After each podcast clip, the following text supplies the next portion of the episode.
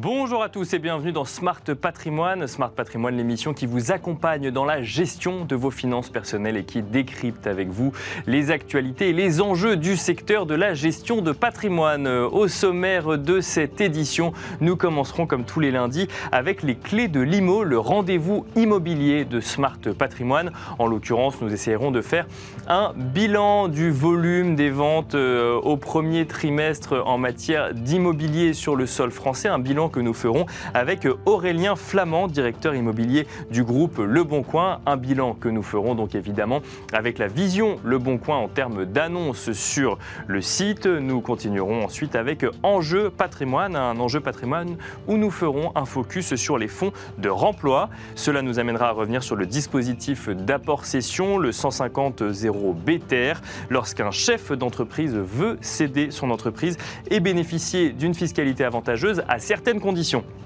Comment les fonds de remploi peuvent-ils apporter une solution à ces chefs d'entreprise lorsqu'il s'agit de réallouer ces fonds? Nous en parlerons avec Mathieu Lambert, directeur général délégué de Vatel Capital, mais aussi avec Anne-Laure Bocongibo, cofondatrice et présidente d'Arum Gestion Privée. Bienvenue à vous tous qui nous rejoignez. Smart Patrimoine, c'est parti. Et c'est parti pour les clés de l'IMO, le rendez-vous immobilier de Smart Patrimoine tous les lundis. En l'occurrence, nous allons nous intéresser au premier trimestre de l'année 2022. On va essayer de faire un premier bilan de cette activité immobilière maintenant que ce premier trimestre est révolu. Pour cela, nous avons le plaisir de recevoir sur le plateau de Smart Patrimoine Aurélien Flamand, directeur immobilier du groupe Le Bon Coin. Bonjour Aurélien Flamand. Bonjour. Alors, euh, on va essayer de comprendre ensemble euh, bah, quelle a été l'activité immobilière euh, au premier trimestre de l'année 2022 Alors évidemment, euh, vous avez la vision Le Bon Coin, donc euh, les volumes d'annonces et potentiellement d'échanges, de transactions qui ont eu lieu entre vendeurs et acheteurs via la plateforme Le Bon Coin. Est-ce que vous avez constaté, après une année 2021, rappelons-le, qui a été exceptionnelle, l'année de tous les records, notamment en volume de vente, une continuation de cette tendance ou au contraire un changement de tendance sur, première, sur ce premier trimestre 2022 bah, disons qu'on démarrait l'année en se disant enfin on va avoir un premier trimestre normal. D'accord. Parce que l'année dernière, le début d'année était malgré tout encore perturbé par la, crise sanitaire. Et oui, puis, c'est rattrapé euh, plus tard dans l'année, effectivement. Exactement. Et donc, un, démarrage plutôt encourageant. Et puis, malheureusement, euh, la crise ukrainienne a un tout petit peu rebattu les cartes. Nous, ce qu'on constate, c'est que la dynamique, euh, elle est toujours très forte. D'accord. C'est-à-dire que l'appétence aujourd'hui des Français pour l'immobilier, pour elle est extrêmement forte. En revanche, après deux années de record absolu sur le volume de transactions, on a une courbe qui se tasse un tout petit peu. C'est-à-dire qu'on a fini à 1,2 million l'année dernière, on pense qu'on finira proche du million ce qui est encore extrêmement élevé. Donc on reste en fait sur des niveaux élevés, mais on ne va pas chercher de nouveaux plus hauts. Ça ne veut pas dire que les, le volume des ventes recule, ça veut juste dire qu'on reste sur la tendance de l'année dernière, si je comprends bien. On se tasse un petit peu, effectivement, on, perd peut-être 200 000, 200 000 ventes en projection par rapport à, 2021. Alors moins 20%, c'est pas mal. Hein, ça. Ceux qui vendent, ils seront un peu déçus. Disons qu'on se renormalise. D'accord. On se renormalise, c'est-à-dire que la, la médiane des 15 dernières années, elle est plutôt 300 000 en dessous. Euh, les records qu'on va continuer à battre, malheureusement, c'est la pénurie d'offres. D'accord. C'est très exactement ce qu'on constate sur notre plateforme. C'est que la dynamique des acheteurs, elle se ralentit un tout petit peu. D'accord. Mais vous allez peut-être avoir 15 euh, acheteurs pour un bien, là vous en aviez 20. D'accord, donc il y a toujours plus d'acheteurs que de vendeurs. Toujours, toujours. Et en revanche, toute la difficulté aujourd'hui, vous avez un appauvrissement des stocks euh, des, des, pros de l'immobilier. Vous avez dans le même temps un secteur de la promotion immobilière qui ne redémarre pas. Donc les stocks via le neuf ne se, ne se remplissent à Bien sûr, pas. Et donc il y a cette difficulté euh, terrible qui est que entre le fait que les offres ne conviennent peut-être pas aux attentes des futurs acheteurs et le fait que le contexte actuel durcit les conditions d'octroi.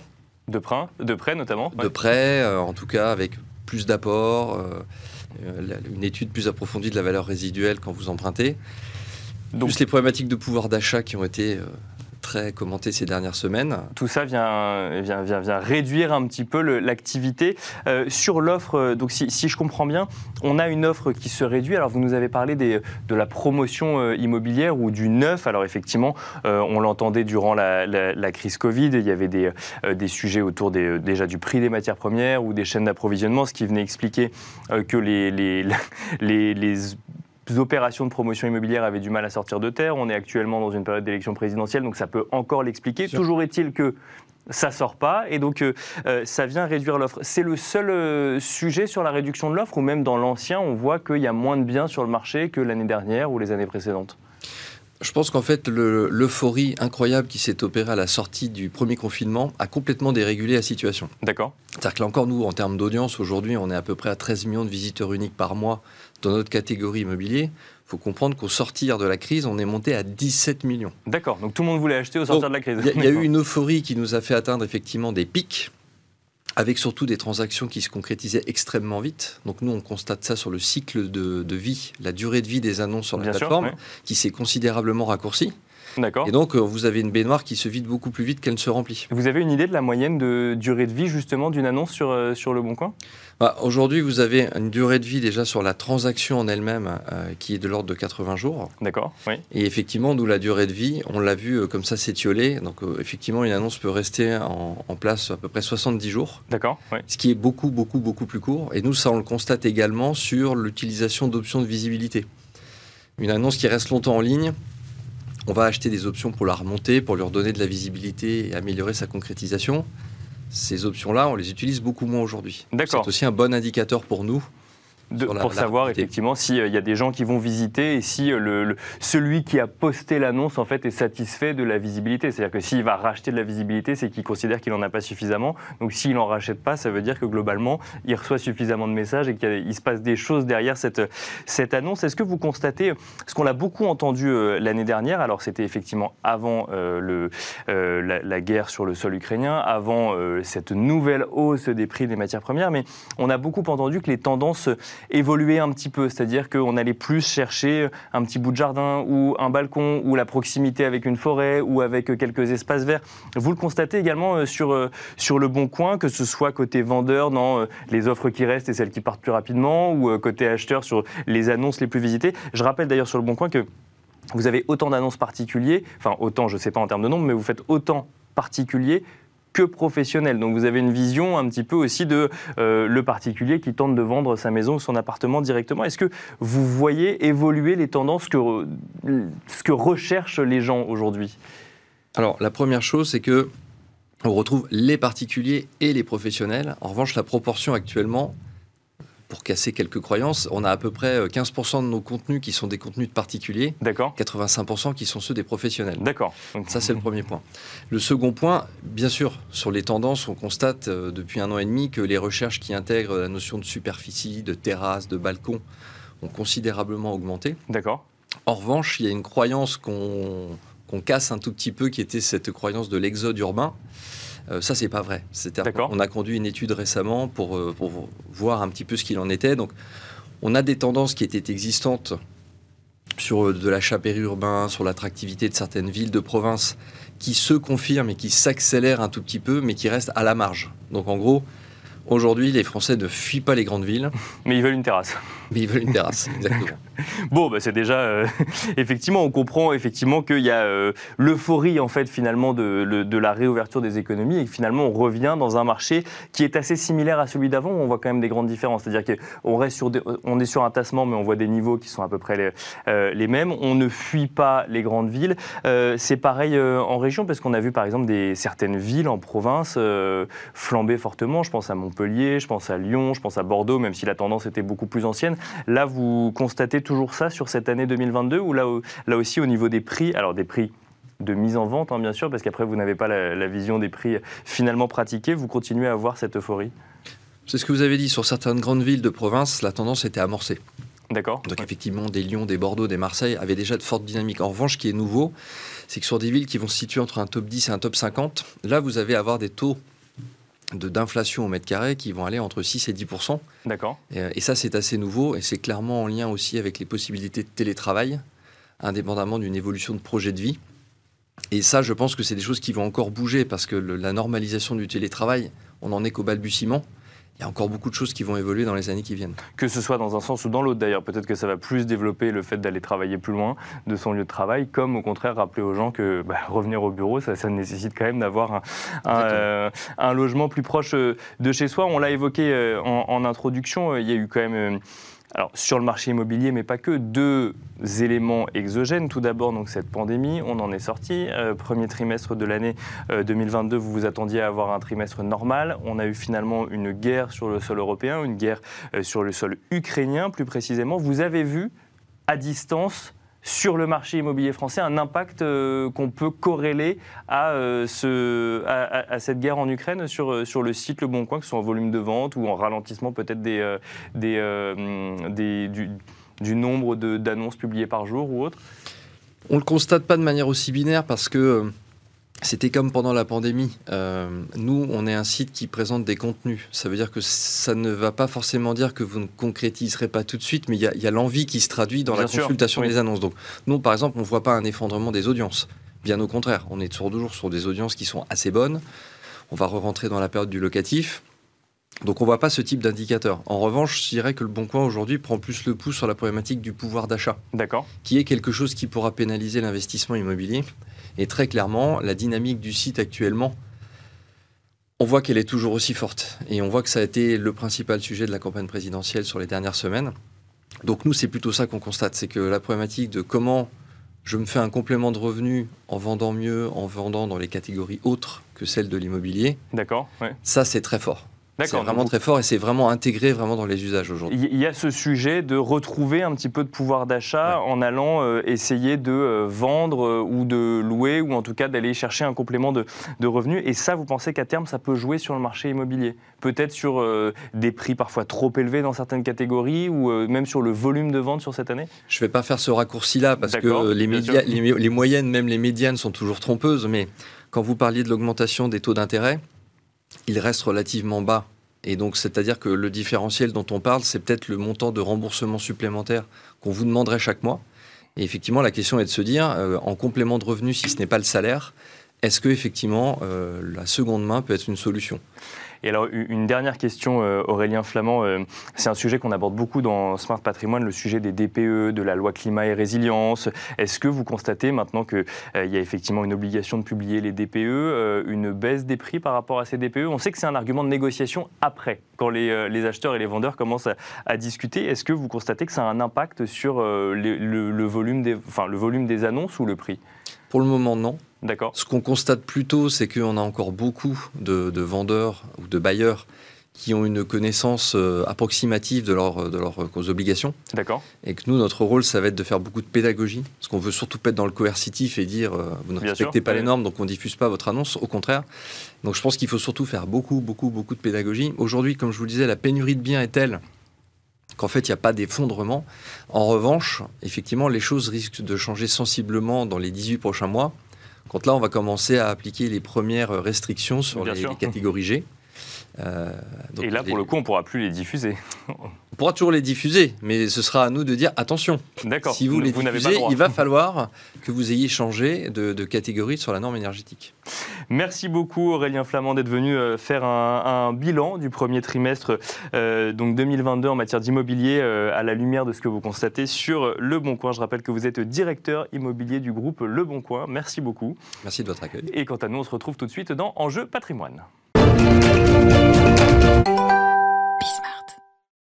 Et c'est parti pour Enjeu patrimoine. Si vous êtes chef d'entreprise et que vous réfléchissez à la cession de votre entreprise, vous avez sûrement déjà entendu parler du dispositif d'apport cession qui vous permet de bénéficier d'une fiscalité avantageuse, mais à certaines conditions, et notamment à des conditions sur la réallocation des plus-values de cession des parts de votre entreprise.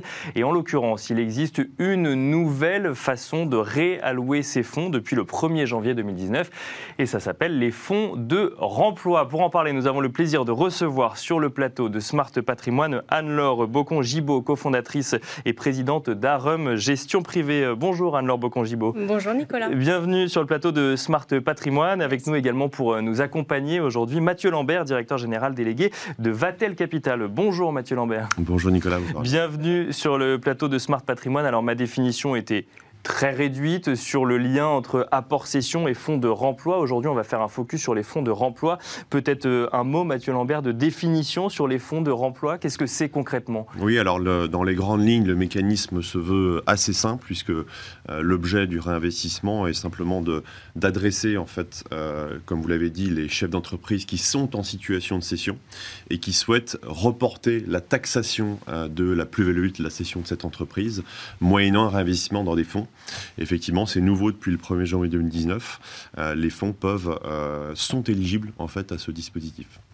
Alors, Anne-Laure euh, Bocon-Gibaud, ce que je vous propose, c'est peut-être de redéfinir un petit peu, de, redonner quelques éléments de contexte aux gens qui nous écoutent. Donc, je suis chef d'entreprise, je veux vendre tout ou partie des parts de mon entreprise, et là, je fais face à une certaine taxation que je peux réduire si jamais je caricature, mais vous allez euh, définir plus précisément, si jamais je m'engage à réinvestir cet argent dans l'économie réelle et donc dans d'autres activités économiques, c'est ça? Absolument. En fait, plutôt que de céder directement les titres, l'entrepreneur va les apporter à une holding qu'il va créer pour l'occasion ou qu'il détient déjà. D'accord. Le plus souvent, il la contrôle, mais ce n'est pas une obligation, mais c'est généralement le cas. Euh, en contrepartie de cet apport, il va recevoir les titres de la holding.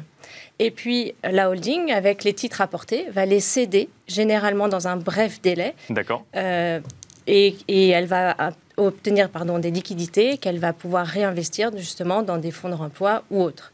Et avec une obligation euh, de, de, les, de les réinvestir euh, selon une certaine euh, durée dans le temps. C'est-à-dire qu'il faut, il y a certaines dates qu'il ne faut pas, qu'il faut pas louper pour le coup. Absolument. Il y a plusieurs délais qu'il faut avoir en tête dans ce genre d'opération. Il y a d'abord le délai entre l'apport, enfin, et la cession future par la holding des titres apportés.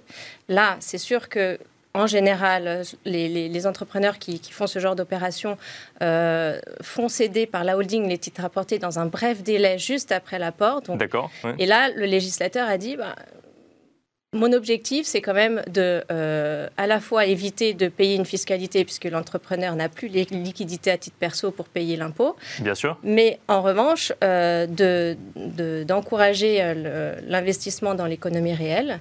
Et donc, lorsque la cession des titres par la holding a lieu trois ans après l'apport ou dans les trois ans après l'apport, là, le report d'imposition, donc le différé d'imposition dont parlait Mathieu tout à l'heure, tombe, sauf si la holding réinvestit les titres dans les deux ans de la cession. D'accord, donc ou on les conserve au sein de la holding, ou on les cède, mais là il faut les réinvestir. Donc après trois ans, c'est la première date, et ensuite, il faut que ce soit dans les deux ans, à partir du moment où on a cédé euh, les, titres de la holding. Absolument, c'est tout à fait ça. Et alors, moi, j'avais en tête, euh, mais euh, du coup, effectivement, depuis le 1er janvier 2019, bon, ça fait quelques années quand même, mais mm. ça, change un petit peu. J'avais en tête qu'ensuite, il fallait les réinvestir bah, dans une autre activité qu'on créait, ou peut-être dans l'activité d'un entrepreneur qu'on connaissait ou autre. J'avais moins en tête cette, ce mécanisme de réinvestissement dans des fonds. Mathieu Lambert, qu'est-ce qui, qu'est-ce qui change? Qu'est-ce qui a changé depuis le 1er janvier 2019 et euh, que permet l'investissement via des fonds? Bah, Effectivement, alors c'est pas nouveau hein, ce dispositif, il existait déjà avant, avant 2019.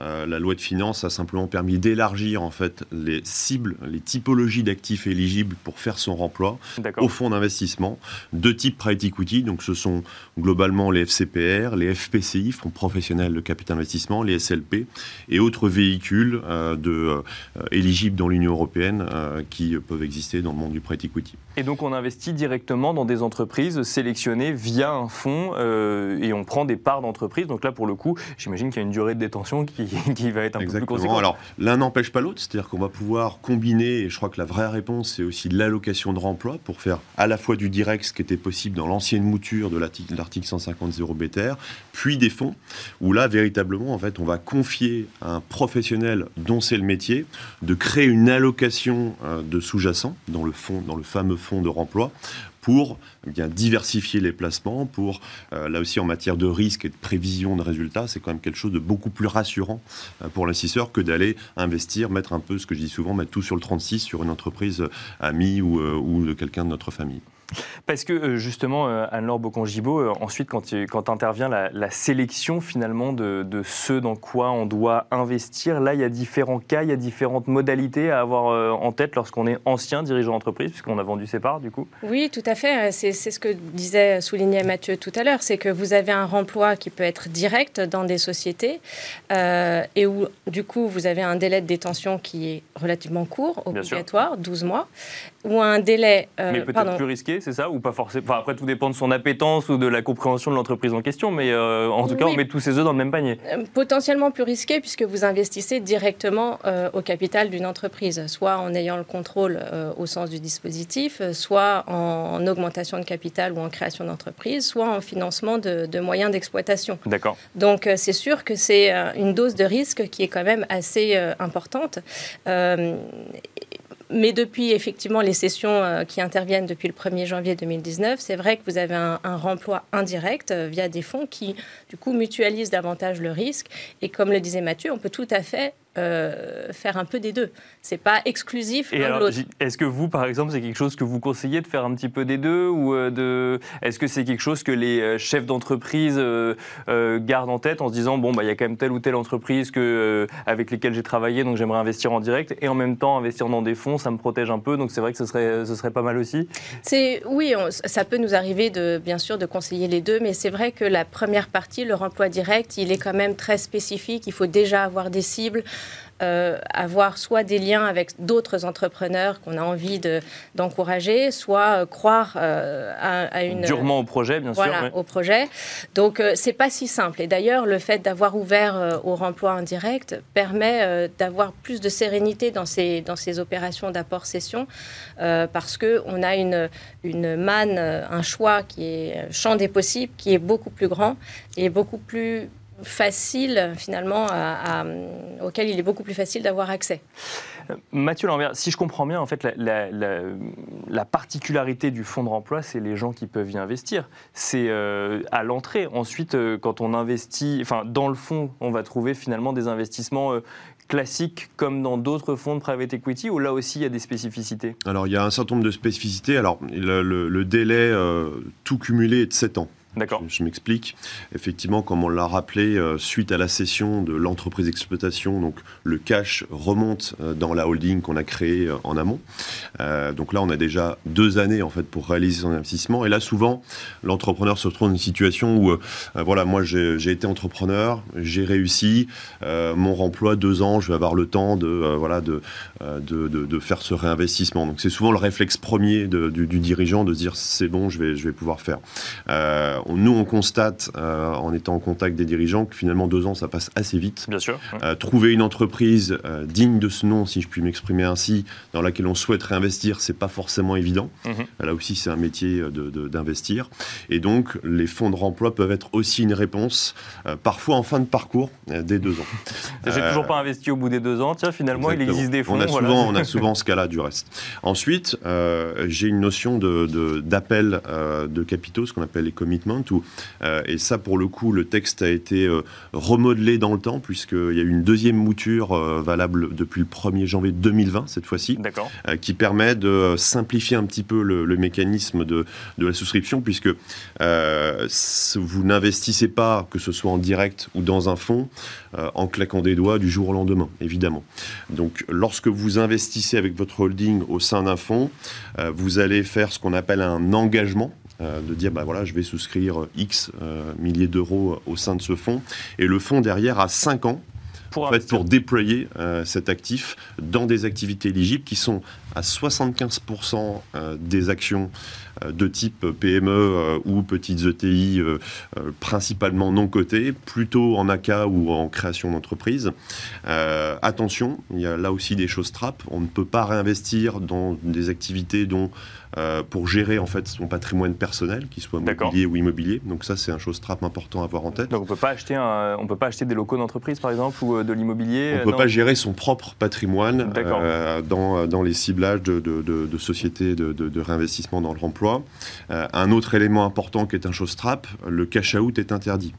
Donc typiquement dans les opérations qu'on va cibler nous à travers un fonds ou même en direct, euh, le fait de faire une augmentation de capital peut souvent être jumelé à une opération dite de cash out, c'est-à-dire que le dirigeant euh, de, de l'entreprise qu'on cible va en profiter pour monétiser une partie de, euh, de sa participation dans sa propre structure. Eh bien ça sort du champ du emploi puisque l'esprit de la loi, comme disait Anne-Laure tout à l'heure, c'est vraiment de, euh, je dirais, d'orienter euh, et de, de générer des flux d'argent positifs pour euh, le- le- l'exploitation même, donc le métier pour que l'entreprise puisse continuer à et- avancer. et ce, même si effectivement il y a la stratégie du dirigeant d'entreprise dans laquelle, euh, dans laquelle le fonds a investi, qui n'est pas forcément la même que ceux des investisseurs, qui sont des anciens dirigeants, mais qui sont des investisseurs. Mais quand même, il faut faire très attention à la sélection des entreprises dans lesquelles on investit. C'est-à-dire qu'on investit dans l'activité, dans l'activité économique, et pas du tout dans l'entreprise d'un dirigeant.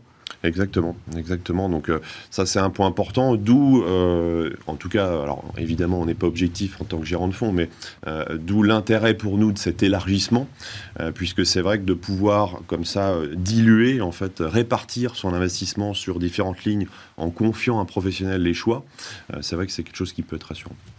Euh, et alors justement, je, vous, vous évoquiez le timing. euh, donc, donc on, a, on donne une intention d'investissement. Ensuite, il faut trouver euh, les, euh, les sociétés. Ça veut dire que euh, quand on est inve- investisseur, euh, co- comme c'est votre métier, on a déjà des sociétés en tête et euh, on, on est capable de dire, bah oui, effectivement, c'est des petites euh, entreprises plutôt dans l'industrie ou des startups. On est sur des profils plus risqués, non risqués. Là, là pareil, Oui, il y a alors- peut-être plusieurs fonds de réemploi, plusieurs stratégies. Voilà, alors là, le meilleur des conseils qu'on peut donner aux, aux chefs d'entreprise qui sont dans cette situation, c'est de regarder un petit peu euh, le track record de l'équipe euh, de gestion à qui on va confier. Nous, typiquement, chez Vatal Capital, on est plutôt spécialisé dans la PME, les petites ETI très françaises, plutôt matures. D'accord. Euh, après, vous avez des spécialistes euh, du euh, venture capital, vous allez avoir des spécialistes du secondaire, des spécialistes de- des grandes Après, entreprises. ça- ça peut Il faut vraiment, voilà, vous pouvez très tout à fait diversifier. Et du reste, un fonds de remploi, au même titre que le fait de jumeler investissement direct et indirect, on pourrait très bien imaginer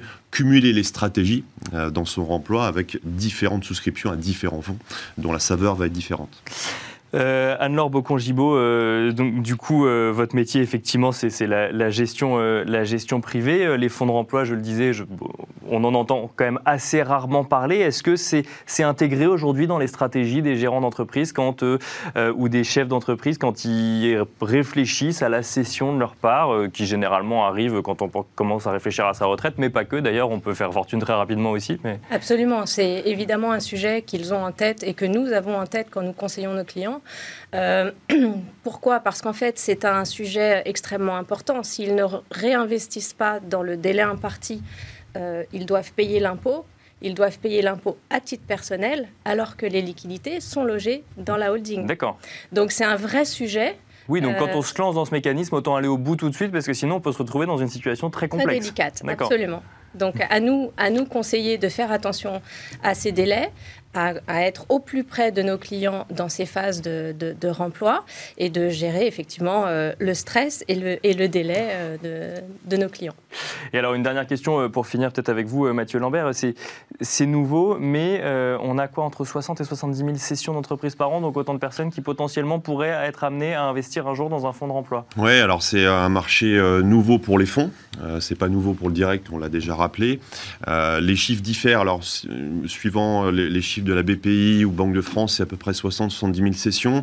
De manière très très écrasante, ce sont des TPE et des PME. D'accord. Donc, qui pourraient tout à fait être amenés à, à réinvestir, pourquoi pas. Euh, alors, un élément qu'on n'a pas rappelé, mais il, il convient de faire du remploi si on est en situation de plus-value. Hein, ça paraît bête. Alors on l'a dit au euh, tout début, mais effectivement, euh, voilà, oui, bien sûr. Sinon, c'est pas forcément, pas forcément évident. Sinon il y a moins d'impôts. Voilà, c'est ça. Et puis, euh, donc, il y a un volume, je dirais, hein, de, de, de sessions en France qui est quand même assez conséquent. Ce qui manque aujourd'hui, c'est clairement de l'offre. Euh, il y a aujourd'hui peu de fonds de remploi. Donc, euh, euh, voilà, on y travaille. On est tous, on est tous un peu au travail là-dessus, avec des solutions plus ou moins innovantes. Mais, euh, mais voilà, c'est un marché qui est plutôt, plutôt en devenir. ouais. Et on finira là-dessus. Merci beaucoup Mathieu Lambert. Je rappelle que vous êtes directeur général délégué de Vatel Capital. Merci également Anne-Laure Bocon-Gibaud, cofondatrice et présidente d'Arum Gestion Privée. Merci, Merci à vous de nous avoir suivis et je vous donne rendez-vous demain à 13h pour un nouveau numéro de Smart Patrimoine sur Bismart.